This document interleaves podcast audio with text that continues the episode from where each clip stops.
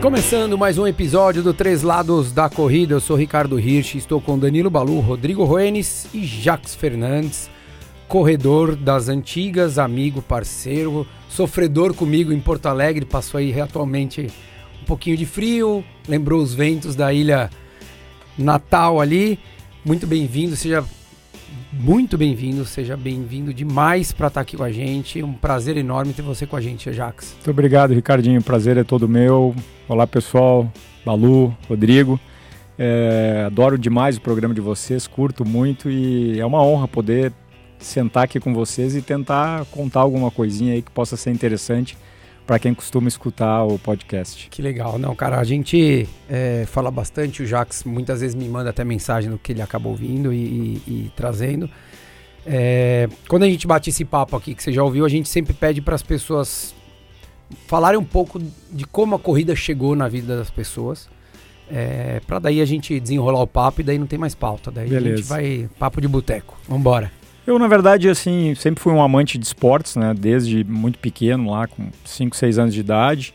E com 9 anos, o meu esporte principal, né? Para as pessoas que me conhecem, é o hipismo. Né? Só não sou profissional por opção neste esporte, mas pratico ele com muito, muita dedicação desde que eu tenho 9 anos de idade. E a corrida, durante quase toda a minha juventude, aí não fazia parte. Quando eu me mudei para São Paulo, é, com 26 anos por aí, que eu conheci amigos aqui em São Paulo que faziam corrida. Alguns até treinavam já no Marcos Paulo. E aí me convidaram para começar a correr, treinar e, e como a gente é amante de esporte e, sempre gosta de um desafio, aí que começou, né? Comecei a treinar e já com dois ou três meses de, de treino, é, surgiu aquele a, primeira fincadinha assim de correr a prova de 10K ah, não, mas não vai correr para baixo de 50. Era o que eu precisava para dar aquele empurrão e me jogar no penhasco, né? Falar, ah, não, não vou correr abaixo de 50, tem que correr, né? E aí foi quando começou lá. Correu abaixo ano... de 50? Corri, corri 48. 48, foi em 2000, naquela prova, não vou lembrar o nome da, da prova, mas uma prova que tá, tá, provavelmente vocês vão lembrar, que largava no Ibirapuera era tradicional, largava no Ibirapuera, ia mais ou menos até o aeroporto ali e voltava, uma prova de 10K. Será que não é Corria o... pela Rubem Berta ali. Não é o aniversário da cidade de São, São Paulo? Paulo é. janeiro? Pode ser, pode é. ser. Então pode ser. foi aí que tudo começou, no ano de 2000, aí, nessa primeira provinha aí de 10K, com um desafiozinho para tentar correr abaixo de 50. Que legal, cara. E o hipismo você nunca parou, né? Não, nunca parei. Teve alguns momentos, é, quando eu mudei para São Paulo, tinha cavalo, mas em alguns dois, três anos que eu fiquei sem cavalos aqui. E, mas sempre muito ligado, ou quando eu não montava, administrando alguma coisa, teve dois mandatos da, da diretoria da Sociedade Hípica Paulista que eu, que eu trabalhei lá como diretor da Vila Hípica. E depois, quando eu me mudei para Portugal, agora até bastante é, ligado, muito mais próximo, com mais cavalos e competindo aí a nível já mais importante até de quando eu estava aqui no Brasil. Que legal. A preparação, do, você falou que foi por opção, você não seguiu o caminho do profissional no hipismo, né? É, foi uma coisa consciente, 100% consciente, ou aquela coisa que a vida meio que foi te levando para esse caminho de não, não querer ser o profissional? Ô, Ricardinho, sabe que eu na verdade, assim, eu só não sou profissional, eu sou um amador, mas competindo com profissionais e como profissional, né? Eu digo que eu não sou profissional porque eu não vivo 100% disso, né? Eu tenho a minha profissão de leiloeiro e agora em Portugal trabalho também no mercado imobiliário, com uma imobiliária lá. E eu sempre tive um sonho de ir na Olimpíada, né? Desde pequeno e continuo tendo esse sonho. E o hipismo é um esporte que não depende da nossa condição física para que a gente possa ter bons resultados, diferente da corrida ou de qualquer outro tipo de esporte que demande né, a nossa condição física. Mas é, depende muito do cavalo. No hipismo, eh, a, a, equação ideal é o cavalo fazer 80%. E você não é, errar 20%. 70%, não, 70%, o cavaleiro fazer 25% e a gente contar com 5% de sorte. Então o cavalo é muito importante e custa muito dinheiro. Então, e um pouco por esse ponto, né, de como ter tanto dinheiro para investir num cavalo olímpico, né? É, tanto é que durante toda essa trajetória eu optei por algumas outras modalidades do hipismo para tentar ver se que era o concurso completo, o CCE, que tem aquelas provas no meio né, na, do mato, com aqueles obstáculos fixos, que era um viés do hipismo clássico que eu poderia ter uma chance. E, e tentei, ten, tentei vaga para a Olimpíada, participei de seletivas, tudo com cavalos emprestados de um amigo argentino. É, aí, por questões de, de várias outras modalidades que eu tentei também na Olimpíada, por questões políticas que infelizmente aqui no nosso país acontece muito. Não vou nem me, me Sim. Estender. estender nesse ponto, porque isso eu sofri em várias modalidades, não só no CCE, como no pentatlo moderno que eu fiz, como no biatlon de inverno, que eu fui mudando de opções para tentar ver se eu conseguia chegar nos Jogos Olímpicos, né? O biatlon de inverno concorre nos Jogos de Inverno, é isso? É, nos Jogos de Inverno. Ah, é. é. o esqui de fundo com tiro, né? Que eu, e no pentatlo também tinha tiro. Eu, desde os 25 anos, andei armado. Então praticava tiro prático. Não vacila, hein, Balu? Competia. Tô te avisando, vai, machão. Você não era machão? É fácil escrever no Instagram, né, Balu? Quero ver agora. O cara colocou a arma na mesa aqui, velho. Então, é, que tinha, né? No pentatlo tinha tiro e no biatlon também tinha. Então, eu acho que por essas questões, e aí por questões de trabalhar e de trabalho, eu acabou ficando como um hobby profissional, né? Sim, você e convive ali hoje, no, no, ambiente profissional, é, mas... Que é até hoje, né? É, continua sendo. Até recentemente eu tive a felicidade de poder fazer parte do time do Brasil, né, há três semanas atrás, numa Copa de Nações, que é uma competição de países em Lisboa. É, que é, é, é, muito gratificante, porque uma coisa é quando a gente está participando, representando o Brasil, mas é a minha, o meu Sim. desempenho. Outra coisa é quando você entra por nação, né? Numa prova de equipes. Então, muito bacana. Então, é, foi uma opção mesmo. Que legal. O, o, a corrida ela veio te ajudar um pouquinho ali ou não? Você acha ah, que ela te ajuda 100, ou não? 100%, 100%. O hipismo, né, principalmente o salto, o hipismo clássico, uh, a gente treina igual quase que por uma maratona, assim, às vezes meses e meses, e a gente tem ali para desempenhar tudo, e ainda temos um ser vivo junto que está ali com a gente, em um minuto, né? Então, assim, qualquer deslize, qualquer falha, né? Nós temos um exemplo clássico aí que virou né, do Brasil, todo mundo aguardando o Rodrigo Pessoa ganhar a medalha de ouro, né? Com o Balubê, Com o né? Balubê e o Balubê e, e, e, nós do hipismo tínhamos, tínhamos a certeza de que ele realmente ia ganhar. Ele tinha essa, essa condição. E o cavalo falou: não, não é hoje que você vai ganhar.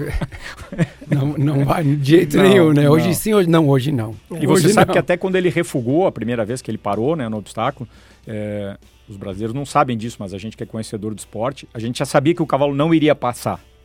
Do, da maneira com que ele parou, ele não passaria. E o Rodrigo também sabe disso. E é, é engraçado. Ele só tentou mais duas vezes, porque é aquela questão que fala, ele não estava por ele ali, ele estava pelo país. O resto do Brasil não ia entender, pô, mas ele não tentou mais. Uma segunda vez. Uma segunda vez. Mas ele já sabia que o cavalo não passaria. Porque o cavalo tem personalidade, era um garanhão, e, e, aquilo demonstrou muito que ele falou: não, não vou, não adianta você insistir que eu não vou passar. Fincou o pé no chão e não e, vou mesmo. E, e, foi o que aconteceu, né? E, mas aí é uma questão de depois o cavalo né, se tranquilizar, e o cavalo voltou a competir em alto nível. E, e era um cavalo incrível, né? É, e depois trouxe a medalha, né? Quatro anos depois ele. Exato. É, é, é tão detalhista quanto uma maratona, por exemplo, ou a parte do, do da dedicação do hipismo? Porque muito. a maratona é muito isso, né, Jacques? É. Você, a, gente vai, a gente vai chegar lá. Eu, eu perguntei exatamente isso para a gente chegar. Mas é, é, é, bem detalhista, assim, o planejamento ali, os meses, muito, o dia a dia? Porque, porque é engraçado, assim, o cavaleiro, obviamente, que depende muito do cavalo, mas é bom que ele tenha uma preparação física. E aí depois a gente entra num, num animal que é um atleta que precisa ser treinado todos os dias, né? Precisa ter um acompanhamento exatamente como um atleta, né, um corredor ou qualquer outro. E qualquer detalhe pode fazer uma diferença. O colo também pode não acordar num dia bom, né? Como a gente às ele vezes pode ter na alimentação do dia anterior também não tá bem. Ele pode deitar e deitar de mau jeito em cima de um pé e acordar no outro dia com uma dor que a gente não sabe, porque o cavalo também não fala. Então, isso tudo são muito detalhes. Então, por exemplo, agora eu tenho os meus cavalos lá, eu viajei para o Brasil, são 10 dias que eu vou ficar aqui e que os cavalos estão sendo trabalhados, porque ele não pode perder a sua condição física, mas não tem o meu trabalho. Por mais que outra pessoa trabalhe o cavalo, não é específico como eu quero que deixe o e cavalo. E o cavalo como... identifica isso já? Sim, sim, com certeza. Ah. O cavalo tem muita percepção disso e é, até alguns cavalos têm muita percepção do, do, do, cheiro, né? Do, de saber que é outra pessoa por conta de perfume ou por exalar. Ou se a pessoa está nervosa. É, isso é muito então, engraçado. O cavalo, cavalo sente, né? Sente, Impressionante, sente. Né? A pessoa que está tensa em cima do cavalo, né? um cavalo que é nervoso normalmente e que costuma aprontar alguma coisa. Daí ele aproveita. Exatamente, porque ele sabe que a pessoa tá tensa em cima dele. Ah, Às vezes até por brincadeira ah, o cavalo aproveita algum momento ah, para tentar tirar de cima, para derrubar. Eu vou, eu vou, contar uma passagem aqui, aproveitar. Eu, eu não sou... É, acho lindo o cavalo, acho muito legal ver o, tudo assim, tanto o animal quanto o que vocês acabam fazendo lá. Mas nunca tive nenhuma proximidade com, com o cavalo. E daí fui fazer uma prova de aventura uma vez em acho que do ano 2000, sei lá. E daí era uma equipe, estávamos num quarteto. E daí tinha um trecho no meio da prova que eram três a pé e um no cavalo. E você ia revezando quem queria usando o cavalo tal, mas só podia um no cavalo. E daí, cara, vai, vai, vai, vai, vai. Chegou uma hora, eram lá, uns 30 quilômetros do trecho, todo mundo sobe aí. Eu falei, não, desencana, não, sobe aí, sobe aí. Falei, cara, os cavalos não me obedecem, cara. Eu não me dou bem com o cavalo. Não, não, sobe aí, sobe aí. Eu falei, cara, eles não me obedecem. Não, sobe, sobe. Eu falei, cara, eu, eu vou correndo, não tem problema. Não, sobe, meu. Dito e feito, o cavalo na hora. Eu subi, ele deve ter pensado, o trouxa tá aqui. o trouxa subiu. O trouxa subiu. Não, juro, a equipe indo, ele pau, foi pra direita. E aí? E você acha que ele me obedecia? Não obedecia, cara. Desci, falei, galera, subi aí, falei, ó, volta faço quando vocês quiserem, 100 km a pé, mas não me põe mais em cima do cavalo. Olha lá, nunca subiu, mais. Mas nunca mais. O trouxa subiu, óbvio. Ele olhou pra trás e falou, cara, pega. Assim. E eles sentem, né? Impressionante, é, né, tem, tem muito disso, tem muito disso. Tem cavalos que são muito mansos e aí não tem problema nenhum, mas o cavalo que tem um é, não, mas não é de nervoso. É. daí ele, ele é, percebe é. que você não tem o domínio, ele sente a sua insegurança. É, mesmo que você não perceba, você transmite aquilo ali. O bicho mais, falou, meu, tô, tão, mais, tá mais inteligentes, né, cara? O bicho bah, percebe, muito né, mais do que eu. Se não é difícil também, né? tudo bem. Agora, já que eu falei dos detalhes, né? Você, cara, você já fez quantas maratonas? Você... Agora Porto Alegre foi a 44 44 é isso aí. Já fez ultra, enfim, já fez um monte Fiz, de coisa é. que a gente vai passar. É... E você é um cara que durante muito tempo foi extremamente obcecado. E eu acho que é, você falando que você tem vontade de ir para a Olimpíada, eu acho que é, traduz muito do que um, qualquer atleta profissional tem que ter para chegar numa Olimpíada. Quem chega tem que ter isso. Muitos dos que não chegam também têm isso, mas por qualquer motivo que seja, ou falta de capacidade, falta de sorte, falta claro. de oportunidade, não chegaram. Que você foi muito obcecado pela corrida, hoje a gente até conversou isso recentemente. Você é um cara que está um pouco mais tranquilo perto do que você já foi. E a gente até brincou uma vez que a gente falou, pô, o cara foi fazer a maratona do Japão, ele levou atum em lata. Falei, o atum vem de lá, o cara faz o atum e você tá levando ele enlatado pra lá, né? Foi tenso. Essa chegada no Japão lá, a mala, a quantidade de comida que tinha na mala foi tenso. Foi tenso. você já vai contar essa passagem. Mas assim, é, você, você entende que você teve que passar por essa, essa obsessão para você achar um equilíbrio e, e, conseguir extrair o que seu corpo pode te dar? Ou você acha que você conseguiria chegar nisso sem ter esse extremo? Eu vou falar, é, eu, isso, esse é um assunto bastante polêmico, né? Eu e, e, provavelmente muitas pessoas estão escutando. Peraí que eu e o Balu a gente vai sair daqui da mesa agora, gente. Não, é um assunto bastante polêmico e, e, e eu quero deixar claro aqui que eu, eu eu já tive até algumas discussões com amigos meus sobre esse assunto. E, e é um pouco do mindset de cada um. Então, eu, né? Você fala se está certo, está errado, não é assim, não pode ser. É que eu, pre, eu sei como trabalhar a minha cabeça. É óbvio que, por exemplo, sentava às vezes numa mesa com os amigos e falava assim: ah, não, não vou comer, não vou comer o doce, não quero comer o doce. E aí alguém vira e fala assim: ah, mas não é o doce que vai mudar o teu resultado na prova. Perfeito, eu concordo que não é o doce. Mas o meu mindset é saber que eu passei três meses regrado, dedicado, e aquilo vai me ajudar na hora de eu tirar um extra durante a competição. Então eu trabalho a minha cabeça dessa maneira. E eu sei que eu sou forte assim. Não é a questão de que eu, eu sei que eu posso comer naquele momento. Mas assim me faz ficar forte, e, fortalecido. E, e você, pra... você vai largar sabendo que tudo que você podia, você fez.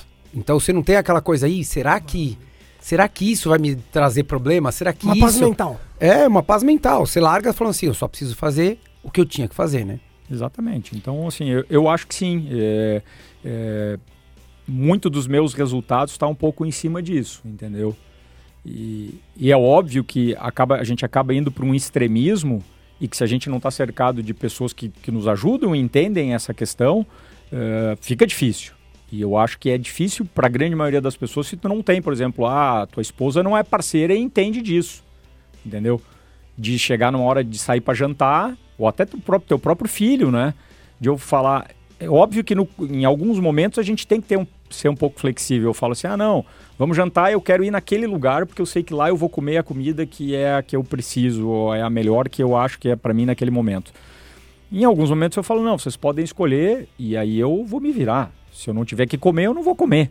Mas, mas vamos todos né? juntos, né? É, para ir todo mundo junto, né? Então eu acho que tem que ter um pouco de equilíbrio nisso aí, mas eu me sinto me, me sentia e me sinto fortalecido quando eu faço e, e, e vou a fundo nesse ponto. É, eu acho que isso que você falou agora é muito legal, que você falou, pô, eu me sinto fortalecido. Eu acho que é, quando, quando, a gente consegue, a gente, primeiro quando a gente se predispõe a fazer alguma coisa e a gente consegue se dedicar àquilo, aquilo nos dá mais energia e mais confiança para a gente poder executar aquilo que a gente é, ou desejou ou está lutando para ter, né? Então, óbvio, você fala, ah, mas é um, uma barra de chocolate ou um pedaço. Não, não é isso. Não é isso que faz o problema. Só que a exceção, ela começa a virar regra. Claro. Né? Então, assim, ah, é um chocolate hoje, né? Agora aqui na gravação. Daí hoje à noite é o biscoito do café. Daí amanhã de manhã é mais alguma outra coisa. E quando você olha, você não tem mais a exceção. Porque um, um chocolate, um dia que você come errado, não vai fazer mal para ninguém. E eu acho Só até que é um em 30. E eu acho né? que isso até, às vezes, não, isso não é só nem na alimentação. É, quem tá dando exemplo é, né? disso. A gente tá Eu falando de dormi mais tarde. Exatamente. Ah, mas hoje tá chovendo, aí eu não vou porque tá chovendo, né? Ah, hoje era 32, mas ah, eu vou sair essa noite, então eu só vou fazer 28. Eu acho que em tudo é, é, a, é a questão de você falar assim, não, eu, eu, eu falei que eu vou fazer dessa maneira e é assim que eu vou terminar, né? E eu acho que isso na hora que eu, pelo menos funciona para mim, na hora que eu alinho para largar numa prova, seja de pismo, seja na corrida, seja, sei lá, para atirar ou para fazer qualquer outra coisa, ou até para trabalhar, né? Eu, eu sei que eu tô forte para aquilo ali, para enfrentar o que tiver É, que e fazer. você fez o que tinha que fazer, né? Eu, o Balu falou um dia um negócio que ficou. Eu achei bem legal, que é, o, o grande. Um dos grandes. Eu não lembro como é que foi a frase, mas acho que um, um dos grandes. É, umas grandes trapaças, ou que a pessoa se. Eu não sei como é que era, mas em que, que ela se apoia. É, uma das maiores besteiras é a pessoa que toma a cerveja, né? Ou o vinho no dia anterior, né? Porque daí ela já ela quer falar assim, não, eu tô tranquila, ou eu tenho o meu álibi ali, né? De tipo, ah, é porque eu bebi ontem, ai, não sei o que lá. E, e é porque é difícil você fazer 100% de tudo que você quer, já é difícil no dia a dia. E é difícil você fazer tudo isso e não ter certeza que você vai ter um resultado, porque não é garantido. Quantas vezes você já fez Não, tudo certo e não deu? E daí você vai ter que conviver com isso. Porque você fala assim, né, que nem eu fiz para Porto Alegre. Cara, perdi de janeiro até junho, até a prova, perdi 9 quilos. Então é difícil você chegar a falar janeiro pro- lá? de Junho. janeiro a junho. Você falar assim, você, você dá a cara a tapa de falar assim, eu tô deixando de comer errado, eu tô me policiando para eu dormir bem, eu tô treinando bem, eu perdi peso e daí de repente não dá. É. As pessoas elas não querem isso, porque ela quer falar o seguinte: "Ah, mas também eu não, eu nem, puta, eu nem treinei tanto", né? Começa a dar aquela desculpa que eu acho que para querer se apoiar, né? É, porque você não conseguiu o resultado que você tanto queria e você tentou. Pô, não é legal. Todo mundo aqui já passou por É. isso. Tem, tem, tem. Puta, bati na trave, qualquer coisa. Ou o tempo tava ruim, ou você errou, tudo mais. Ah, quando a pessoa faz isso da cerveja, cara, ela, ela já tem a desculpa preparada Já ali pra larga agredir ali. menos o, o ego. É. É isso que ele tava falando de negar o doce, por exemplo. Eu, eu, eu, eu mudo a minha abordagem. Cada um escolhe de um jeito. Eu já falo assim, cara, eu, eu minto. minto. Tipo, ah, se, eu- se eu tô em jejum, por exemplo, não vou comer. Ah, eu falo que eu já comi, cara. Ah, me- pra, não ter que ficar. Ah, tô ouvindo cheio. uma injeção Mas, de é, saco, mas é sabe? incrível como incomoda as outras pessoas. Eu não, Ah, eu não isso consigo é- Mas Eu, perceber eu tenho, uma, eu isso. tenho uma, uma Mas já das quantas teorias. pessoas têm porque- disciplina? então, esse é o ponto. Porque. É inveja, não é inveja, as É, pessoas não inveja é uma palavra conseguem... forte. É. Então, assim, quando chega aqui um pudim, eu gosto de pudim. Acho que a maioria de vocês deve gostar de pudim. Eu não como pudim. Eu falo sério, não sei quando foi a última vez que eu comi um pudim. Adoro pudim, não sei quando foi a última vez que eu comi um pudim. Mais de 30 dias, com certeza, que eu tomo 30 dias sem açúcar. Mas quando chega um pudim aqui, que todo mundo gosta, aí o, o, o Rô pega, o Ri pega, aí você não pega, e eu pego, puta, você, você conseguir falar não pro pudim, tipo, me agride. Entendeu? Porque as Porque pessoas eu, não têm eu, essa- Balu, esse não comprometimento. consegui falar não É, pudim. Claro. Então eu empurro pra você, não, pega, pega que você. É, que você não é isso que vai te fazer correr rápido ou devagar. É, você falar não é um negócio que é extremamente duro pra mim ficar ouvindo. Então eu acho que isso aí reside um pouco da, de- desse, dessa revolta que você falou, das pessoas. Pô, mas a pessoa me revolta. É porque não é revolta. fácil. Não de é fato, fácil. não é fácil. né? Eu, um dia desse eu falei pra. Não sei quem falou assim pra. Ah, mas pô, você também tá magro, né? Tipo, querendo dizer que daí você tá correndo bem ou que você fez uma prova boa porque você tá magro, É, né? também acho que vira milagre. É, Você vê assim, É, é, exato, né? Não, então, e outra, então, assim, primeiro, então você quer.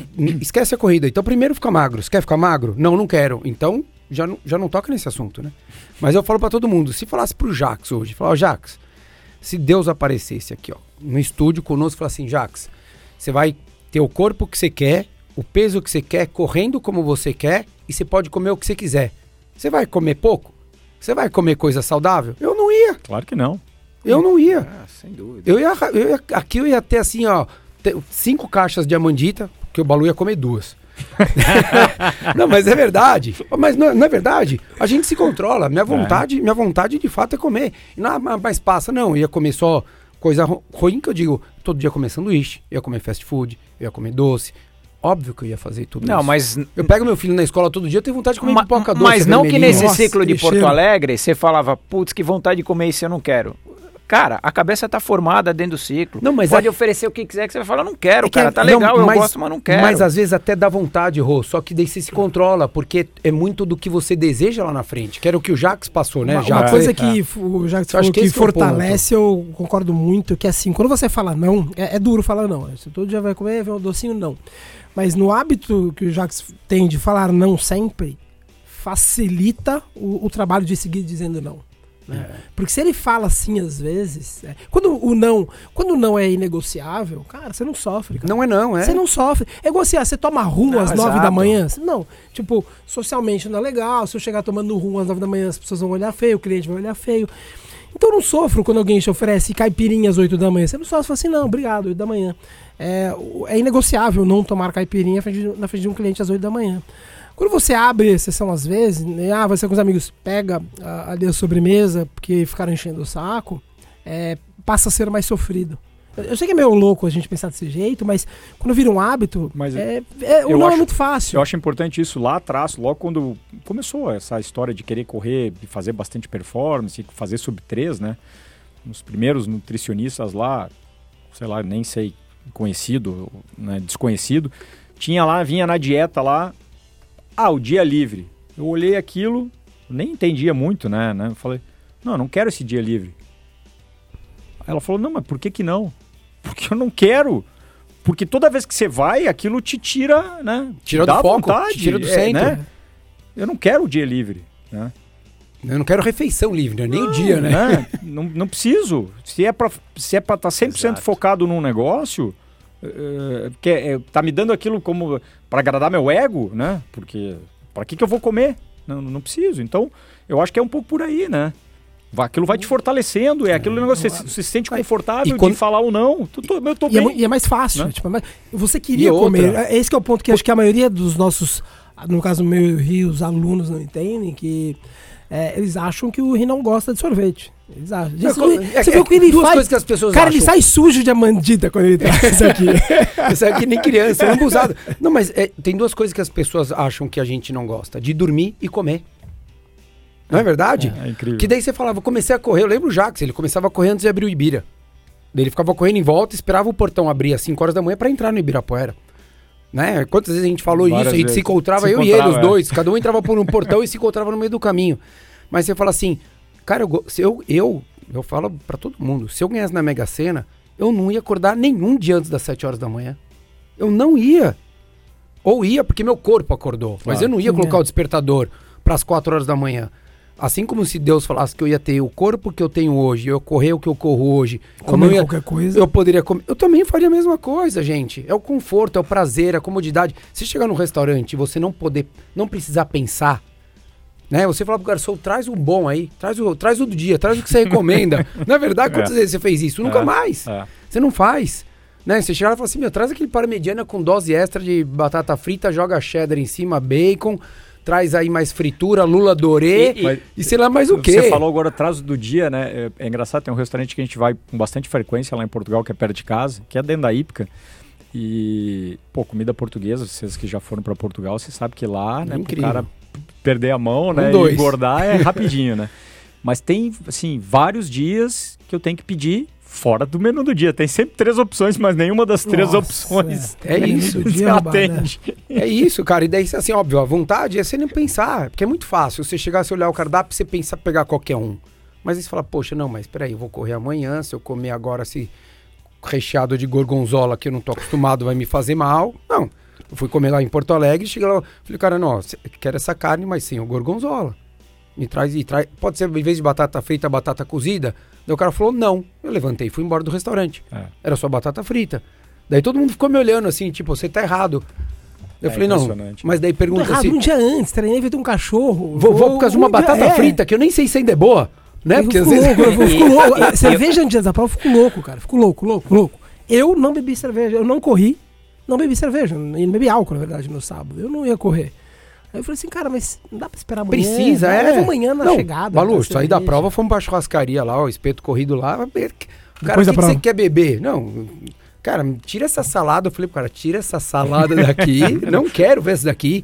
Você só, assim, ó, é picanha com gordura, costela, picanha premium, baby beef, fraldinha e, meu, traz tudo frito. E cerveja e Coca-Cola. Polenta. É isso. E, meu, e- tá e eu tudo acho que certo. outro ponto, acho que todos nós aqui a gente já conviveu com isso. A hora que você está num ciclo de, de, de, tre- de preparação e treinamento para uma prova, mesmo um familiar que você não tem tanto contato, pô, comigo já aconteceu de, pô, acho que ele tá doente, meu. o cara tá ficando muito mal, o que que tá acontecendo? você minha conviver mãe, com isso, meu cara. filho, você tá tão magrinho, meu filho.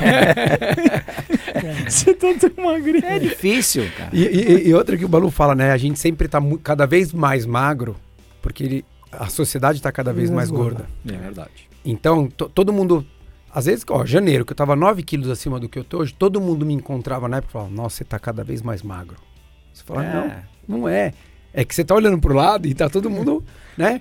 Mas enfim, mas acho que são coisas que a gente passa e eu acho que a gente começa a entender e para chegar num sucesso, sucesso que eu digo pessoal, Pessoal, numa maratona, como você já alcançou várias vezes, é, a gente tem que olhar para todos esses detalhes. Eu acho que esse que é o ponto, né, Jax? Eu acho que é, a chance de você ter o dia bom, então, falar, pô, esse, o dia tava bom, e você não, não é um dia, não é aquele dia que tá bom, é a dedicação de meses que você teve, pelo menos, né, para não Claro. falar anos, faz com que a chance desse dia bom seja maior de acontecer.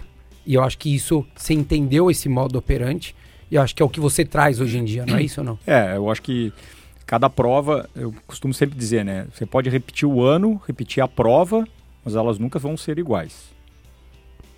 Você tá diferente, você treinou em alguns dias, você treinou diferente, por mais que você tente repetir e replicar tudo que você fez é, pro mesmo ano, né? Eu posso falar isso de Boston, que eu vou todo ano e vou continuar indo sempre que eu puder. Elas são sempre diferentes. Cada prova é uma prova. Cada época do ano, cada época de vida, né? É. Fase de vida, assim que eu tudo, digo. Tudo, tudo tem influência de muitas coisas aí, né? Durante todo o ciclo, que faz eh, a gente chegar diferente.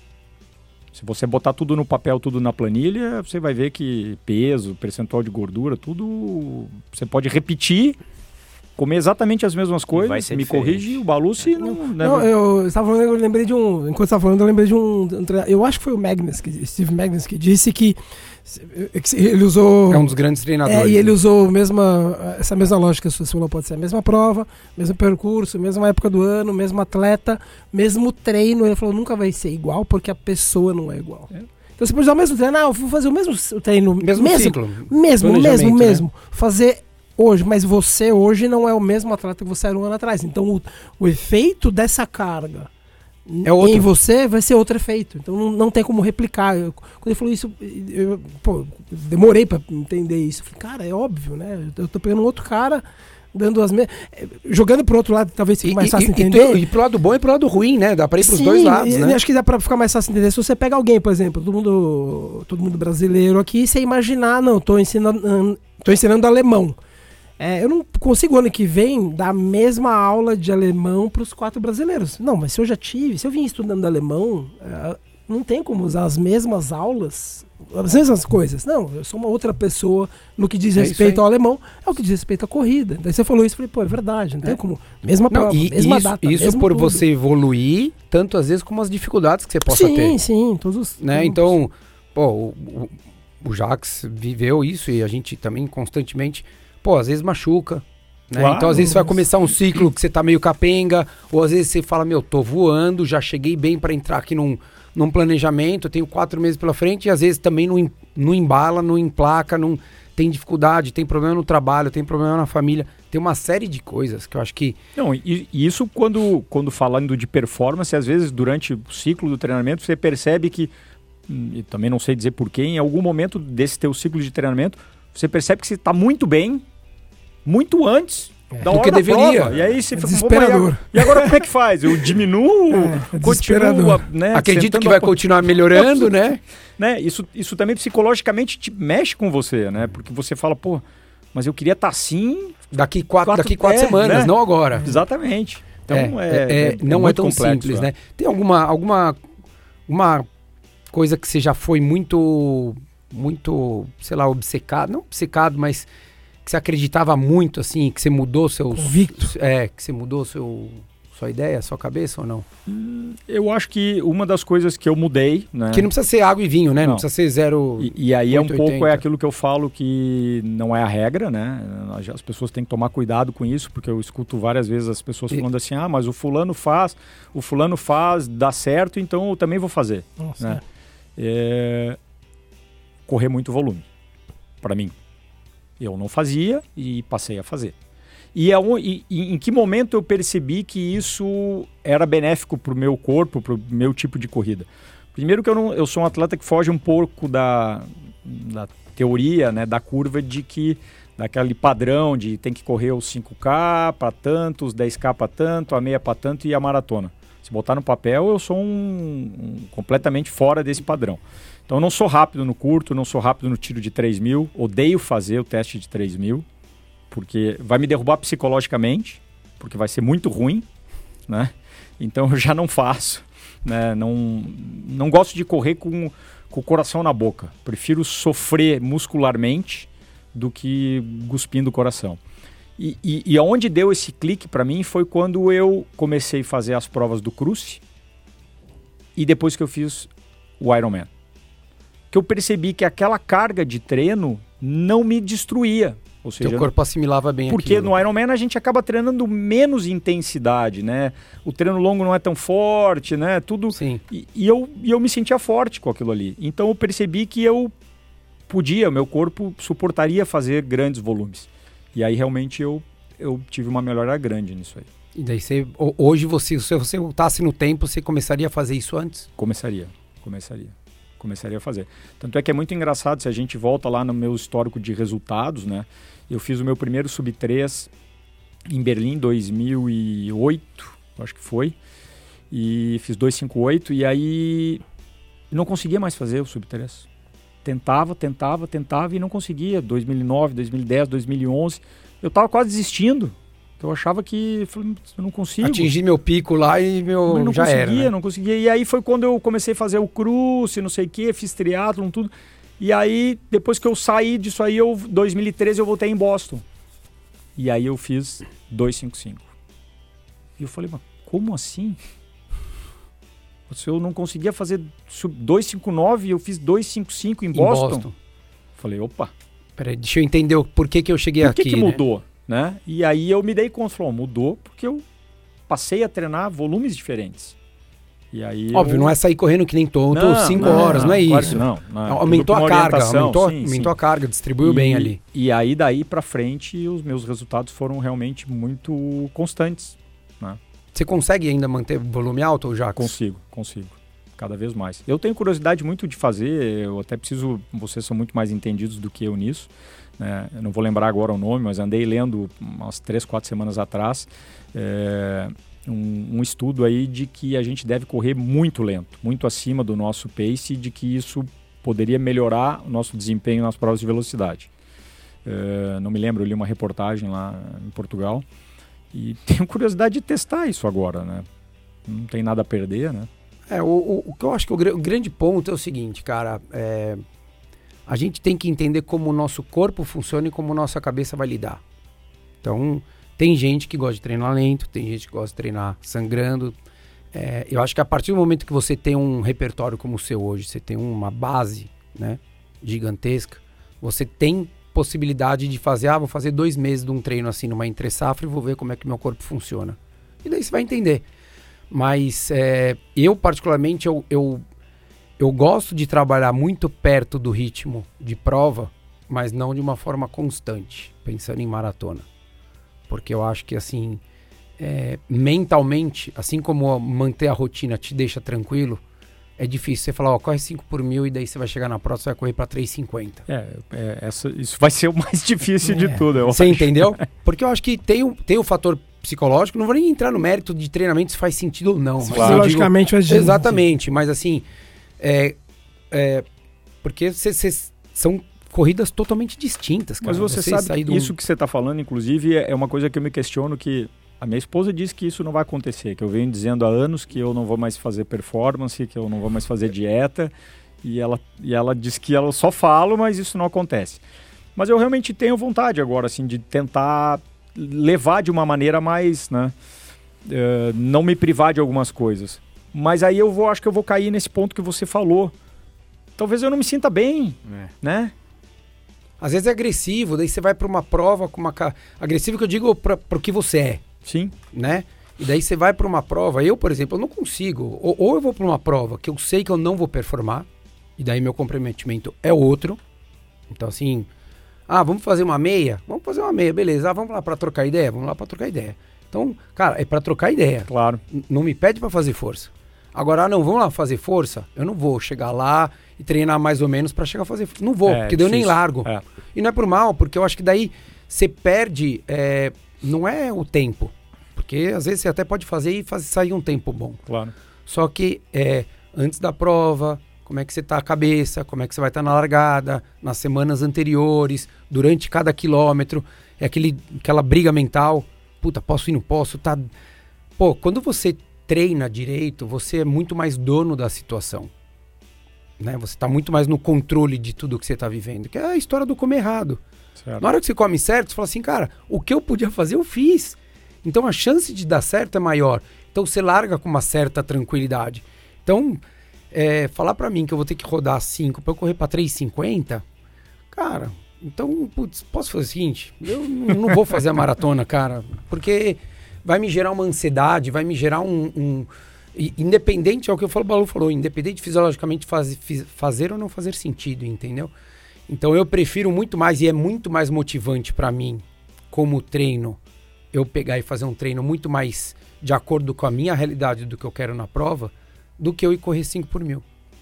É verdade, é. Né? Assim, é um pouco por aí. Sabe? Então ah. acho que pro meu dia a dia, e é aquilo que a gente fala, pô, meu dia a dia, será que vai ser legal eu correr? Eu tô falando esses números aqui é meio hipotéticos, mas você correr um minuto, um minuto e vinte acima do que você está acostumado, será que vai ser legal? A corrida que eu quero pro meu dia a dia não é essa. Não quero correr sangrando, mas eu acho que o, o, o é você montar e falar assim, ah, então vou ficar saltando é, aqui, não, não. vou ficar saltando a 30 centímetros. Não, não, Fala, não. Mas você tocou num ponto importantíssimo nesse negócio do cavalo. Quando a gente não tem uma competição próxima ou algum, né, o cavalo precisa se manter igual a gente.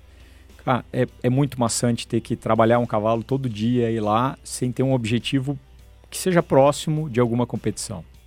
É isso. É, E daí você falou, ó, em vez de eu saltar, sei lá, se tem um metro, não, vou saltar 30 centímetros. Não faz sentido. Não. Né, assim, vamos, vamos fazer o seguinte, esquece o cavalo, dane-se o cavalo, que o cavalo pensa, porque ele não vai falar pra gente. Mas pra você vai ser legal saltar um negócio de 30 centímetros? não, é Não vai. verdade, não. Então eu acho que tem muito além do que pode ser o funcionar ou não funcionar. Eu acho que é o que a gente busca como prazer. Então, pô, você poder fazer uma rodagem lá pra você, Jax, a 4,20 é gostoso, é legal, vai te dar prazer, Claro. você vai voltar pra casa feliz. Você vai voltar, pô, que legal, né? Corri 4,20, ritmo bacana, não me desgastei muito, me deu disposição, endorfina bombando tal, meu dia vai ser legal. Agora chega 5 por mil. Você vai falar, pô, saí cedo, corri 5 por mil, nem me cansou, também não me agregou muito tal. Vou ter que acreditar que daqui três meses isso, Isso vai, vai ser benéfico. Vai ser, é, é. verdade. É, Eu acho é que você- muito. Daí eu acho que você coloca num risco de você não alcançar o que você quer e ainda durante três meses você não vai ter o prazer que a gente tem no dia a dia. Com certeza. Ah, Então, às vezes, eu prefiro falar assim: então vai fazer uma rodagem numa trilha, que daí você vai ter claro, que esquecer de claro, ritmo, Claro, vai sair os 5 por mil, Claro. mas é um negócio alternativo, entendeu? claro. Ah, verdade. Então acaba isso. Como é que foi essa história do Sub-3 empurrando tua filha, né? É, Gabi. Como é que carrinho. foi? Da onde surgiu a ideia? A ideia foi, assim, eu sempre tive, né, a vontade de que a minha filha pudesse estar junto comigo, né? A gente, com esse negócio de correr, a gente acaba ficando um pouco longe, né? Isso foi até um dos motivos pelo qual eu meio que deixei de fazer o triatlon, né? Toma muito tempo da gente e a corrida, qualquer horário que eu sair de manhã, ainda dá para voltar em casa, às vezes a Fernanda nem acordou e a Gabi também não, né? Então, e aí a Gabi nasceu e a Fernanda sempre me apoia, né? Sempre me apoiando e também gosta de esportes, apesar assim de, de acompanhar tudo, apesar de ela fazer bem menos, né? Nada, não treina muito, nem nada, faz a corridinha dela, corre umas provinhas pequenas. E aí então falei, não, vamos, vamos, vamos atrás do carrinho aquele lá que eu quero botar a Gabi, quero correr uma maratona com a Gabi. E aí começou esse papo de correr, correr, e aí óbvio, tudo tem que ter um, um, assim uma pimentinha para o negócio ficar falou, bom, né? Então, se eu vou correr uma maratona, quem sabe então eu não tento fazer um sub 3, né? Empurrando a Gabi. E aí, o Sérgio Xavier com essa história falou: pô, mas legal essa história aí, vamos contar essa história aí do Sub 3 aí, empurrando a Gabi, não sei o quê. E aí, organizou, a gente fez umas fotos, tudo. E aí ele botou na revista, né, na Runners lá, contando a história de que eu estava me preparando e treinando para ir a Buenos Aires, que foi onde eu corri, e tentar fazer o Sub 3 com a Gabi. E aí, fiz os treinos todos, o ciclo, né, levei a Gabriela para correr os treinos longos na USP. E Ela, curtia mesmo? curtia, assim, ela curtia? gostava, ela realmente gostava. Agora ela tinha uma coisa engraçada, não, bot, não põe no carrinho e fica parado. A hora que trancava ela no carrinho, Tinha que tinha que, correndo. tinha que andar. Ela não, não gostava de ficar parada no carrinho. E, nunca andou, inclusive em carrinho de bebê normal, ela sempre caminhou. Então, quando eu botava no carrinho, ela já sabia que era pra, Pra passear. pra, pra correr. Se movimentar. Não, não pra passear. Pra passear ela não usava carrinho. Não andava no carrinho pra normal, correr. era pra correr. então, fazia os treinos todos, fiz 30, fiz, uma prova de 10K que eu corri rápido com ela, que foi aquela que da track and field que largava no, no Vila Lobos, Sim. que inclusive foi uma... foi- eu, eu- eu admito que nessa prova foi um pouco irresponsável a minha atitude, o que não foi na maratona, apesar de eu ter recebido depois um monte de críticas, vou chegar lá nesse ponto porque tinha muito trânsito, né? As pessoas eu não conseguia ultrapassar e eu queria correr rápido, porque eu queria testar, porque era um pouco antes da maratona. Falei, ah, pai, não dá para passar, vai na calçada mesmo. Carrinho tem amortecedor. Meti por cima da calçada, cara, e aquilo chacoalhava, empurrando, e a criança. A criança pulando, presa. voando. Não, tava, porque aquele cinto pega por cima, né, e por É, baixo. peitoral. E ali aquilo chacoalhando e as pessoas com os olhos arregalados e eu por cima da calçada até que eu consegui chegar lá na outra avenida e aí espaçou. Voltou pra salto. É. E então tava treinado. E aí fomos a Buenos Aires, no dia da maratona. Um pouquinho de estresse lá na hora de sair do hotel, não conseguia táxi, aquela coisa Ah, toda, pra né? Buenos Aires Cara, sempre, Buenos Aires sempre dá isso, né, Sempre cara? dá isso. Cara, sempre que desespero. E no meu caso, mais pior ainda, porque eu Tinha tinha, que ser um táxi carrinho. grande, porque tinha que botar o carrinho, né? É, e o carrinho de correr, ele não fica compacto. Não, né? não, Ele, né? ele Então- é um porta-mala grande. Mas aí tá, deu tudo certo, tava tudo organizado, tudo programado. A Fernanda ia me encontrar no quilômetro 10, no quilômetro eh, um pouquinho antes do 21. não era nem pra ver se o Jacques estava bem, era pra ver se a criança ainda estava no carrinho, né? Não, era, assim, era, a logística que estava programada era muito mais porque se desse algum problema, se fosse chover, né? Ou se eu percebesse que não estava bem alguma coisa, eu me preparei. Então eu levei uma mamadeira com, com água, com suco. A mamadeira, inclusive, estava amarrada no carrinho, né? Porque caso ela soltasse, Soltasse, não porque eu não podia perder tempo para não perder o sub 3, né? Então, Lógico. não queria parar para ter que juntar a Não, às vezes cai né? você nem vê, né? É, exatamente. E aí, tá bom, nos organizamos tudo lá, aí o estresse para largar. A mesma coisa de novo. Porque eu Não tinha gente área, na frente, é, não, tinha área, né? Então o que, que aconteceu? Eu, eu, eu entrei meio que na lateral, né, com o carrinho, ela ficou com a Gabriela no colo, porque aquela história, não dava para prender no carrinho, porque eu- se eu não andasse ela ia começar a reclamar. Cara, aí começou um tumulto, as pessoas empurrarem, né? Até me estressei um pouco assim demais, assim, de meio que quase brigar lá na largada lá, né? E eu tava um pouco preocupado, porque nem todo mundo entende isso como uma coisa bacana, né? Pô, tô ali no meio com o carrinho, eu ia correr rápido, pedir para as pessoas saírem da frente. Daqui a pouco alguém me xinga, né? E nesse ponto até fiquei muito gratificante assim com, com o povo de lá que me apoiou, porque o que, que aconteceu? Tinha um monte de gente na minha frente, ela- eu botei ela no carrinho, deu a largada e eu mesmo pedindo licença, né, gritando, né, para passar, as pessoas tentando abrir de alguma maneira. Pô, corri o primeiro quilômetro, sei lá, para 4,50. 35 segundos acima do que deveria E pra eu fazer falei, o... cara, e agora? Eu tinha Agora? corrido a maratona, eu falei, como é que eu faço? Eu acelero tudo de uma vez só agora para ver se eu recupero, né? Aí eu falei, não, vou vou administrar, vou tocando e vou administrar isso aí, vamos ver. E aí fui indo, fui acelerando, ela foi até engraçado que ela ela ela nunca tinha dormido no carrinho. E aí ela dormiu logo no começo. Ela dormiu. Falou, não, não, "Ah, ela, é ela- agora." não, ela foi até o 10. a- até o 10 ela foi acordada. No 10, uma hora eu emparelhei do lado do carrinho assim, eu vi que ela estava dormindo. E aí ela dormiu do 10 até o 21. E no 21 ela acordou. Aí quando ela acordou, já estava tudo programado, né? Eu tinha uma caixinha de som daquelas Bluetooth, celular da minha esposa, né? Liguei na galinha pintadinha lá. Nossa, imagina E você botei- correndo e ouvindo a galinha cara. As pintadinha. pessoas não entendiam nada. Porque daqui a pouco vinha aquela música tocando, porque eu fiquei pra trás, então fui passando um monte de gente, né? Galinha pintadinha, no meio da corrida, né? Aquela música ficou no meu ouvido também depois que eu passei 21 quilômetros ouvindo. Que dureza. tá vendo? Eu já não posso mais reclamar que eu vi a galinha pintadinha, porque podia ouvir correndo. E, e aí eu fiz. A Fernanda me viu no 35, cara. E tava tudo, né? Tava no, no tempo, Sob tava tudo controle. certo, tudo sob controle, né? Assim que desse alguma coisa errada no final, eu ia fazer. Mas aí a parte, assim, triste da história no final, fiz, o sub 3, fiz 2,58, foi que a Fernanda não conseguiu chegar Pra ver, chega. do 35 até a hora Até que ela foi de pegar chegada. o táxi, é, tinha muito trânsito, não sei o que, e ela não viu eu chegar, né? Foi muito bacana, foi muito legal, assim, eu, eu arrisco dizer que é a maratona mais emocionante da minha vida. Tem uma foto muito marcante dessa prova, que na chegada na maratona de Buenos Aires tinha uma fila de oficiais do exército, assim, uns 30, e eu passei, quando eu tô para chegar no- na, na- na linha de chegada, tá os 30 soldados com a cabeça virada assim, olhando eu chegar. Muito, muito legal a foto. Que muito legal, bacana, cara. Que muito bacana, que bacana, Muito cara. legal. Que legal. A, a Gabi, quantos anos ela tinha? Ela tinha um ano e seis meses. Um ano e seis meses. É, um ano e seis meses. Que bacana, cara. É, de, de fato, a logística acaba sendo muito diferente, né? Que é o que você falou, não é muito, tão muito. simples. E aí, e aí o Serginho depois contou no blog dele que eu tinha feito, né, a prova.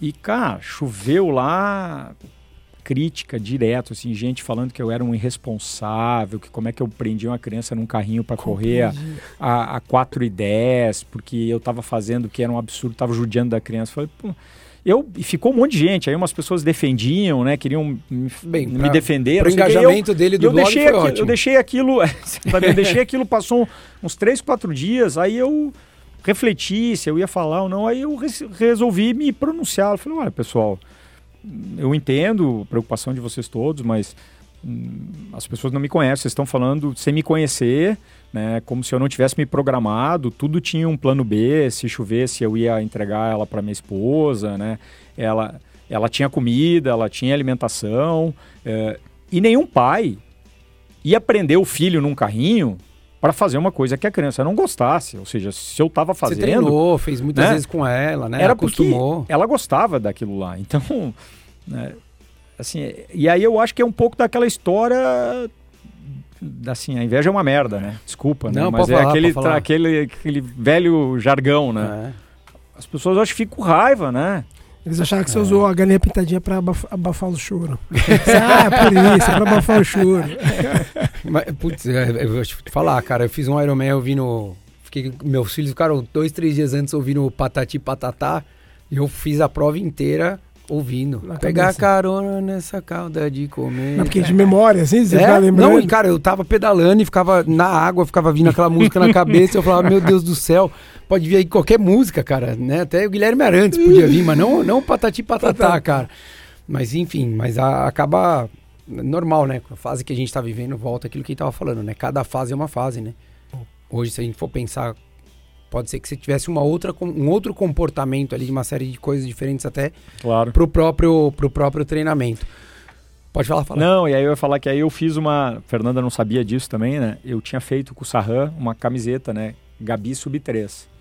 E a camisa tava guardada, não tinha falado nada, né? pra- porque eu não sabia se eu ia fazer. Falei, Eu ia vestir a camisa se eu realmente completasse o objetivo. Eu não entendi uma, uma camiseta pra você ou pra ela? Não, pra mim, você, mim, tá, para mim vestir depois da, Da prova, prova, se eu se eu tivesse atingido o resultado, né? E aí eu botei a camisa lá, tem guardadinha ela lá. Massa. Que legal. Ah. E a, a, a Cruze, você fez um outro, você fez uma outra ultra grande, não fez ou não? Fiz Conrads. Conrads, né?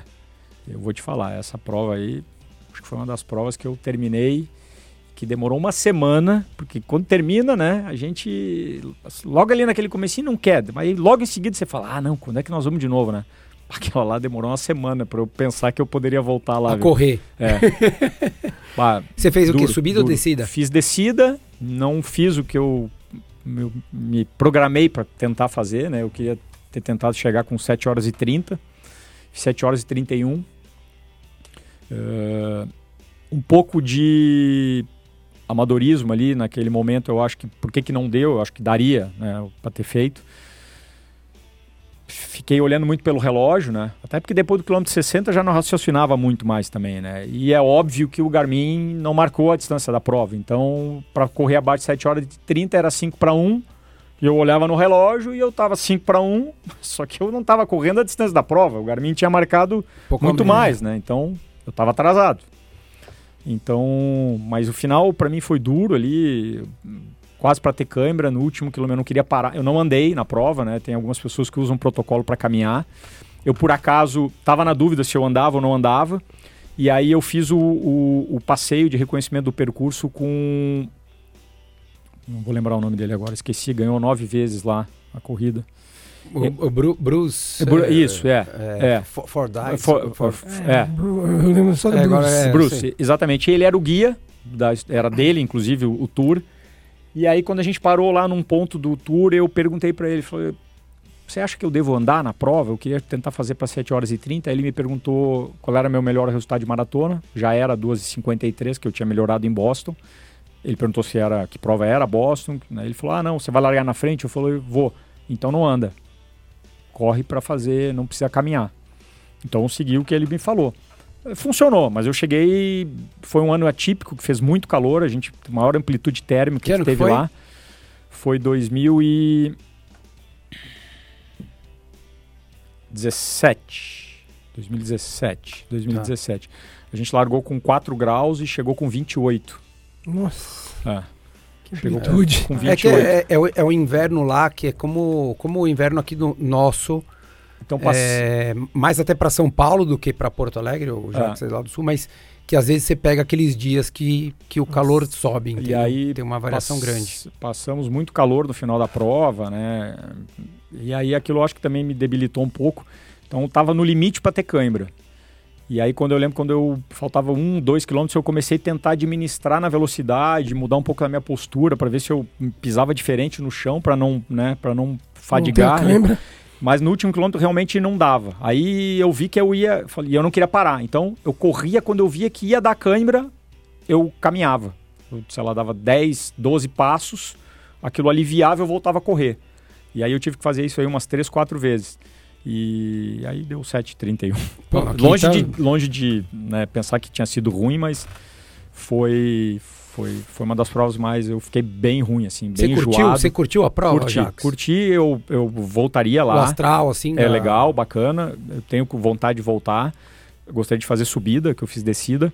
E eu acho, acho que hoje, com a bagagem que eu tenho, com né, de conhecimento do meu corpo, principalmente, de como treinar, eu acho que é bem possível de fazer esse tempo, talvez até próximo de 7 horas.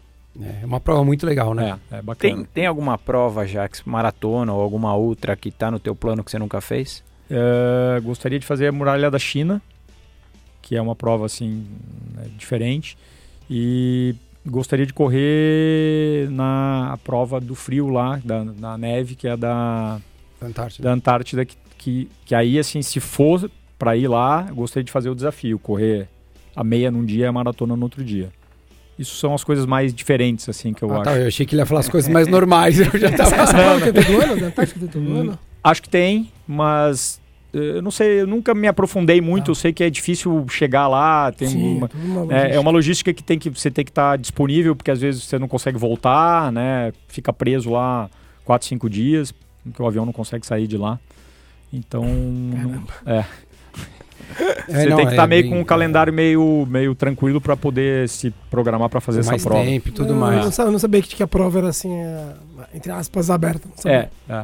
E inclusive também, assim, ela tem uma data programada, mas também às vezes a data pode ir pra frente frente, ou- é. trás. É, não, deve porque ter uma as janela pessoas não, de- é, as pessoas também não conseguem ir. Do mesmo jeito que não conseguem vir embora, tem que ver uma janela É, que ou às vezes consegue chega lá, e, ou às vezes até chega e a condição tá muito adversa É. mesmo, mais do que o normal, né? Então isso acaba, acaba mudando bastante.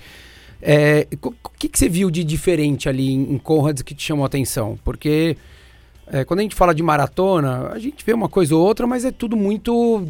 Acho que a, a- a variação é muito pequena. O que eu vi Né? completamente diferente lá é que a prova é muito importante para os africanos, ou seja, é, um, é uma cultura, é cultural essa prova, que as pessoas vão correr 90 quilômetros sem treinar. Meu. Não, é verdade. Eu tava se- e assim, eu tava sentado no ônibus indo pra largada, porque o ano que eu fiz largava em Pietermaritzburg e terminava em Durban, é. descia. Então eu peguei o ônibus lá às três e meia da manhã e sentou um, um- um africano né, do meu lado e a gente começou a conversar, assim, além de as pessoas também terem uma condição social muito baixa. Muito baixo. Então assim, isso me tocou muito porque ele tava com pouca roupa, né?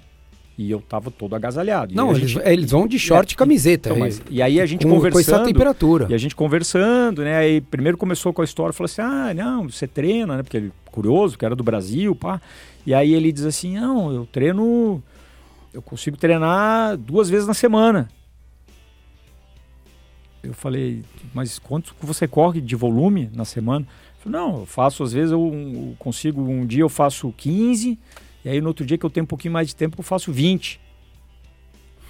Eu pensava comigo, ele vai correr 90 quilômetros.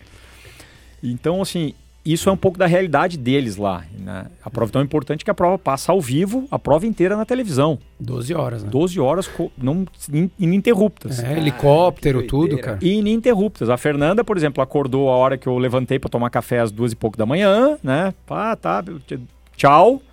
Dormiu. Acordou na hora da largada, ligou a televisão, viu a largada, dormiu de novo.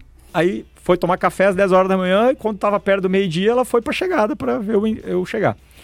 E a outra coisa é que eles são muito simples. Então, ele tava, ele começou na nossa conversa me perguntava assim: "Ah, mas você vai encontrar alguém?" Ele estava curioso para saber. Lá na chega, na largada, eu falei: "Não". Aí ele falou assim: "Mas e você tá cheio de roupa, o que, que você vai fazer com essas roupas?" Porque ele não tem, né? Assim, é uma pessoa simples, né? Eu falei: "Não, eu vou descartar, eu vou doar as roupas, né?" Ele já falou, dá agora pra mim, né? né? Então, assim, é... porque é, é uma cultura É uma eles, simplicidade e assim, uma pureza né? muito grande, né? Então eles se sentem realizados, aquilo é quase que uma obra, sei lá, divina deles conseguirem terminar aquela prova. Então, isso é, é um pouco que me marcou muito nessa, nessa prova lá na corrida. É, e, e- é, uma, é uma realidade, quando eu, quando eu fui, é, é tão claro isso, porque você vê em tudo, assim, você vê, é, eles usam, assim, metade usa marca de tênis que você nem conhece. Não pensa. Não, não é, não é verdade, já? é assim, verdade. é. roupa, é, às vezes você pega e fala assim, ó, era uma, sei lá, era um moletom que ele cortou e ele fez uma camiseta, né? É, é, é uma, uma simplicidade que não, não é porque ah, você faz prova no exterior, não, não. Numa prova aqui qualquer, numa track and field aqui, a gente não vê nenhum décimo disso, qualquer prova que a gente vê. É, e a organização é extremamente boa, né? Absurda, assim, né? Ao longo do caminho, né, já que a gente vê aquela Muito. coisa meio Tour de France, junta 5, 10 carros, o cara monta barraca, É, faz churrasco, fica o churrasco, dia inteiro é, ali, é. a galera gritando tal. E, pô, ao longo de 87, 89 quilômetros. Então é uma, é uma. que muda às vezes, né? Mas você fala, é, é uma cultura de querer viver e a importância que tem para o país e para as cidades é absurda, porque o, o quanto a gente leva de dinheiro, né? O quanto o turista leva de dinheiro ali para eles e tudo mais. É uma coisa que é, é surreal. É, é- é muito legal a gente acabar vendo isso, assim. Coisa que a gente não tem, né? A gente às vezes não presta atenção nisso. É né? verdade, é. É, é, é uma coisa que eu, quando eu voltei, é o que o Jacques falou, mexe muito com a gente, assim, de se olhar. é, e todos eles extremamente receptivos, Muito. é. muito. É, a fama deles, né? Do É. sul-africano é de ser muito De- receptivo. dentro da chegada, que é no estádio, né? Isso é muito legal da prova, né, Jacques? Bacana, muito legal. é. As, as duas chegadas são em estádio? Eu sei que uma Não, é porque não, vocês não, não, outra não, não, tá. não. Não. Tanto é que eu, eu É só conversei, quando- com, só no conversei sentido com de o Nato, descida. conversei com o Nato agora nessas, eh, em Porto Alegre. Eles vão, eles vão repetir eh, no ano que vem. Eles vão fazer duas vezes descendo para que a centésima prova termine em Pietermaritzburg. Então, Ah, eles vão fazer duas vezes Vão descida, dobrar duas vão, vezes, é. vão dobrar duas vezes descer e para subir no, no ano 100, para terminar lá na cidade. é. Ah, tá. C- Como é que foi de volume pra, pra Conrad? Ah, Você- É impressionante, a gente começa a olhar, né? Lembrar, outro dia me perguntaram disso também, né? Quando eu tava falando de voltar lá. Eu já gostava de fazer volume, né? Então não me incomodava, né? Mas era duro. Eu, eu tive vários finais de semana, vários, que eu corria 40 de manhã e 20 de tarde. Rapaz, esses 20 de tarde era mortal. Imagina, sábado de manhã, ah, vai lá, corre os 40, Quarentinha. beleza, né? Não, não é minuto, né? Aí, aí, aí, pô, aí combina todo mundo, ah, beleza, vamos, vamos almoçar, vamos, vamos lá, é aquele almoço de sábado tradicional, aí todo mundo volta pra casa, né? Deita no sofá. E você vai correr. Eu falo, pessoal, eu vou ali correr mais 20, daqui a pouco eu volto. Cara, era duro, era duro. E você e, e- e você vê a necessidade de ter que ter esse volume todo, Jackson? Assim, por, eu tô dizendo a sua percepção do que você viu ali. Ah, eu vejo, eu, eu, eu, eu me senti muito bem, achei que isso te dá um lastro e uma. Porque Até psicologicamente, né? eu acho que você tocou num ponto incrível, porque até porque é o seguinte, ninguém corre frequentemente 90 km, então é a tua cabeça é um negócio, né? A hora que chegou na, na- durante a prova, assim, falando do meu sentimento na prova, cheguei na maratona, eu menino, né? Cruzei nos 42, mas cara, aí você se pergunta, falei, tem que correr mais uma maratona E mais um pouquinho. numa prova É.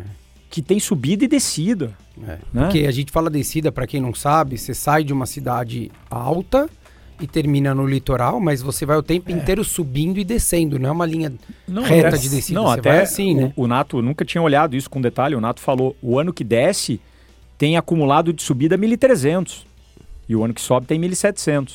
Mas, ou seja, o, o ano que desce também sobe, né? 1.300. É muita coisa. Então, a hora que eu cruzei na metade da prova, eu falei, cara, eu tô inteiro. Você tem 42 quilômetros para correr. E aí começa aquele negócio na tua cabeça que a gente traz lá da maratona quando a gente chega ali perto do 35. É difícil, né? É difícil, é diferente da bicicleta que tem a inércia. Se você tá cansado, você pedala devagar, você anda. Na corrida, se você não fizer força, você não sai do lugar. Então, Não, e você não sai do lugar e ainda é mais tempo que você vai ficar fazendo aquilo ali, né? né? Então, tá bom, mas aquilo foi indo, aquilo vai indo, aquilo vai indo, e aí vai passando na quilometragem, você falando, não, mas eu tô bem, mas eu tô bem, mas eu tô bem. Cara, depois que chega. E aí você me pergunta qual é a relação da maratona com a ultramaratona dos 90? É no 60. Dos 60 pra frente. E aí, de novo, a tua cabeça te derruba, porque na maratona faltam 7 quilômetros. É o terço final, né? Lá faltam final. 30. 25 quilômetros para terminar. É duro. Eu não raciocinava mais. Do quilômetro 60 para frente, eu, eu tinha lá uns comprimidos para tomar. Eu já abria e tomava qualquer coisa. Eu chegava no posto, tudo que tinha, eu comia, eu Comia, bebia. bebia. era- eu só deixava água pro final para tirar um pouco do doce da Coca-Cola, né? E me banhar um pouco. E assim eu fui levando. O que, que você faria de diferente hoje pra, pra, pra Conrads? que, que você acha que você mudaria pra você se você fosse fazer uma de novo? Ah, ah, eu ia, sei lá, eu acho que ia traçar um, um plano alimentar diferente. Eu acho que. Eu, acho que era nisso que eu ia me preocupar. O meu treinamento eu acho que foi muito bom. Eu, eu fazia esses treinos de 40 de manhã e 20 de tarde. E teve um final de semana que aí eu fiz 42 de manhã, corri uma maratona na USP, e de tarde fiz os 20. E aí o meu último treino longo eu fiz 62. Foi em Porto Alegre na maratona, eu me programei, acordei, fiz os cálculos. Eu ia correr 20 a 5 para 1, que foi o que eu fiz. Então, programei certinho, cheguei na chegada, ah, desculpa, na largada da maratona, faltando 5 minutos para largar. Tomei um gel ali, tomei uma água e larguei para a maratona. E aí a maratona eu corri mais rápido. Fiz, terminei, fiz a prova em 3 horas e 18. Né?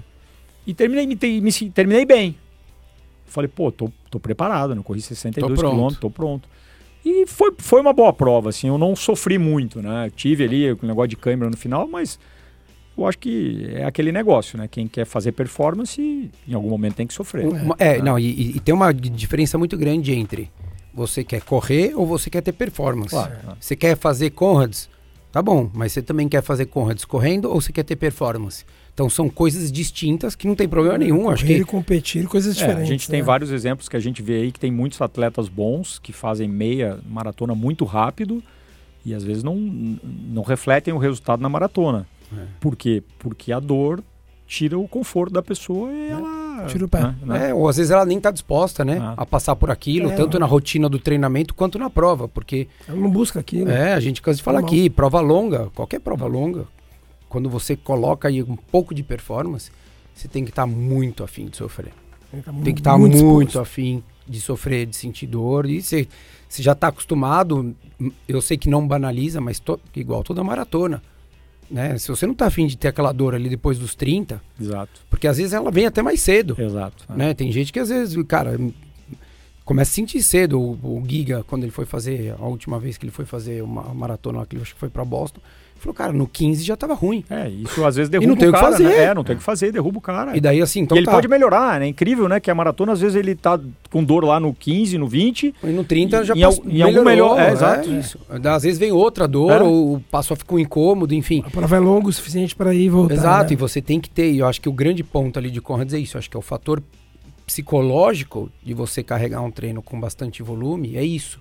É você chegar ali nos 60, você falar assim, eu tô azedo, mas, pô, eu fechei, sei lá, 200 quilômetros na semana, claro. 180 quilômetros na semana, claro. né? Acumulando semanas seguidas de treino. Então, acho que é o grande ponto para uma prova como essa, você ter esse trabalho feito para você enxergar de, pô, vou chegar lá, vai dar, vai, vai dar para eu pelo menos terminar essa desgraça, né, cara? Porque, meu, primeiro que 7 horas e meia é incrível, é. né? Mesmo 8, 8 horas e meia lá em Cordes é Cara, é surreal. Acho que todo mundo, o próprio Adriano Bastos fala, cara, que ele subestimou quando ele foi fazer. É, foi nesse ano, o ano que o, o Adriano, que eu inclusive não. Eh, a Fernanda que me falou isso. Falou, ah, mas tu chegou, o Adriano não chegou. Eu falei, como não chegou? Não passei ele. Eu não vi em algum momento que eu passei o Adriano. É, então, porque ele falou, não, pô, correr para 3,50, 4 para mim é confortável, né? O, é. Pelo menos é o que até quando ele conversou aqui com a gente, ele falou. E daí quando foi para lá, de fato, é. percebeu que é bem diferente. diferente até é. porque não é um sobe e desce, né? É sobe muito, desce muito, o tempo inteiro. Você praticamente não tem plano. Você tem plano na hora que você chega na cidade. Ah. Né? É, na hora que você exato, desce. É, é. O resto é o tempo inteiro na prova. Você não tem mais, sei lá, acho que 500, 700 metros de plano. Então, ou você está subindo, ou você está descendo. A única coisa que eu falaria da prova, você já teve lá, né? É uma prova pra, de corredores porque assim, não é bonito. Né? Não, não é que você corre vendo uma paisagem. Não, você não sabia. Não, é. Não você sabia. corre. É numa, eu, tipo, como se fosse uma estrada meio vicinal. É, vou, vou dar um exemplo parte. assim, como se estivesse correndo na Raposo. Na Raposo Tavares. Entendi. Entendeu? Então, assim, não tem. E até um pouco mais descampado, né? Onde é. fica as famílias lá que fazem aquele churrasco, aquilo lá. Tem uns acessos de é, carro que o é. pessoal vai por trás, assim, Isso. para. E aí passa em algumas cidades. Então, é uma prova que você tem que estar tá focado ali no que você está fazendo, né? É, você vai para correr. É, para correr. Você vai para correr. Não tem aquela de, ah, não, olha, que linda é, aquela montanha. Two Oceans, né? Não. Não, não, é exato. Não, é. vai pra Two Oceans, vai pra Two Oceans. Daí vai pra Two Oceans. Você quer ir, na é verdade, você quer isso, vai lá pra Two Oceans. Que no, mesmo país não tal. É, é, não, total. É, é, bem diferente. Até a feira é legal. É. A feira, a feira é uma feira... É um evento gigante. É, não, e tem muito patrocínio. No ano que eu fui lá, eu falei, né, teve patrocínio da... Tinha patrocínio da Apple.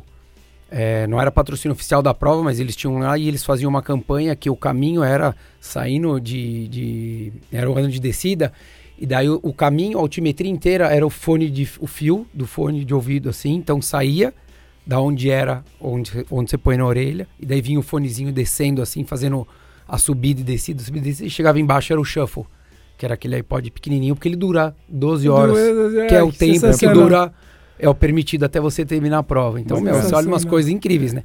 Então, a ativação que os caras têm, e desde o começo, né? É, vaselina, aquelas é. pomadas tipo Biofreeze, que é para passar na perna. Meu, desde o começo da prova e muito staff, né? A, a, muito, muita gente, muita gente. Uma, um, um exemplo, Aí cara. você pegou o ônibus da organização e te levou até lá. Isso, o ônibus é. levava lá, saía três horas da manhã, três e pouquinho. É, é Não, 89. Teoricamente, nem ou, ou você pega um hotel para a noite anterior e você fica na, ah, onde começa, que tem algumas é. pessoas que fazem isso, ou a própria organização já disponibiliza, tá no valor hum. da inscrição, o ônibus que te leva, tal, super funciona bem, né? Muito, funciona bem. Funciona bem, chega ali com um tempinho, tranquilo para todo mundo, tal. Qual a próxima, Jax? Próxima é Londres. Vou fazer Londres agora. Tive a, a sorte aí de conseguir a vaga é, do Age Group, lá do ranking do Age Group da World Marathon Majors, né? Que dá vagas né, para quem, quem é mais velho, acima de 40. Né? Tamo junto, tamo é, junto. Então vou fazer Londres e aí duas semanas depois vou fazer o meio Iron de Cascais. Voltando pro triatlo ah, um pouquinho. um pouquinho, brincar lá na, no quintal de casa, né? A ah, prova bacana. Aproveitar, é um pouquinho pô. dura a prova é, lá. Conhece lá? Não, não conheço o percurso. É. pedal tem um pouco de subida, vai a Sintra. Né? Bastante vento, que é, você já está acostumado. Bastante vento, exato. E depois no final do ano vou a Valência Vou correr. Lá é pra quebrar tudo. Não, não, não, não. Não, lá... não, não, não. Não, não, é verdade, não. Lá eu vou pra. Eu já, eu já tinha comprado reservado hotel, passagem ainda não comprei. Mas eu ia lá pra assistir, porque vai bastante gente esse ano lá de novo. E aí tem um amigo que vai correr lá. Pra mais lento um pouco. E eu. ah, então ele. se você vai, eu vou estar tá lá.